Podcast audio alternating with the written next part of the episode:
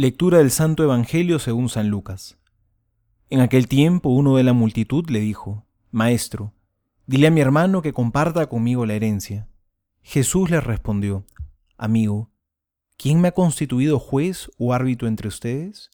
Después le dijo, Cuídense de toda avaricia, porque aún en medio de la abundancia, la vida de un hombre no está asegurada por sus riquezas.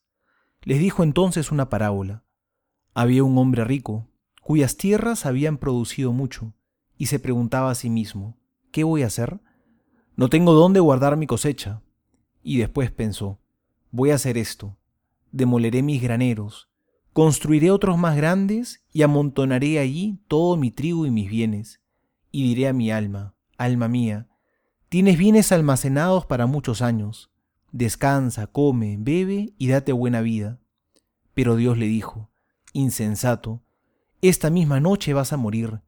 ¿Y para quién será lo que has amontonado? Esto es lo que sucede al que acumula riquezas para sí y no es rico a los ojos de Dios. Palabra del Señor, gloria a ti, Señor Jesús. Hoy el Señor arremete duramente contra el vicio de la codicia, y hay que prestarle mucha atención, porque nadie está libre de esta tentación. El problema del codicioso es el amor desordenado que tiene hacia sus bienes materiales, que hace que termine poniendo parte de su seguridad en poseerlos y acumularlos. Termina buscando la satisfacción no tanto en el uso de los bienes que posee, sino sobre todo en su posesión. La satisfacción del simple hecho de tener. Y hay que tener mucho cuidado, porque aficionarse a estas cosas empequeñece nuestro corazón y hace más difícil que podamos desear a Dios con todo el ser, con toda el alma y con todas las fuerzas, porque el amor a lo material nos divide interiormente. El remedio contra este mal es aprender a compartir nuestros bienes, ser libres para dar, porque como decía el Papa Benedicto, los bienes que realmente poseemos no son aquellos que guardamos para nosotros, sino aquellos que compartimos.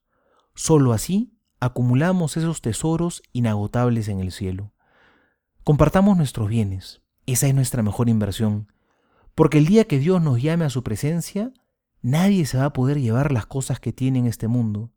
En la otra vida, la única moneda que tiene valor es la moneda de la caridad, de nuestras obras de amor. Hagamos buen uso de nuestros bienes materiales.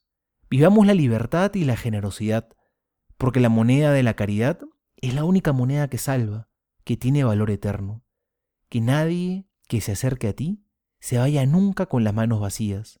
Siempre tenemos algo que ofrecer, nuestro tiempo, paciencia, nuestra caridad o nuestra oración.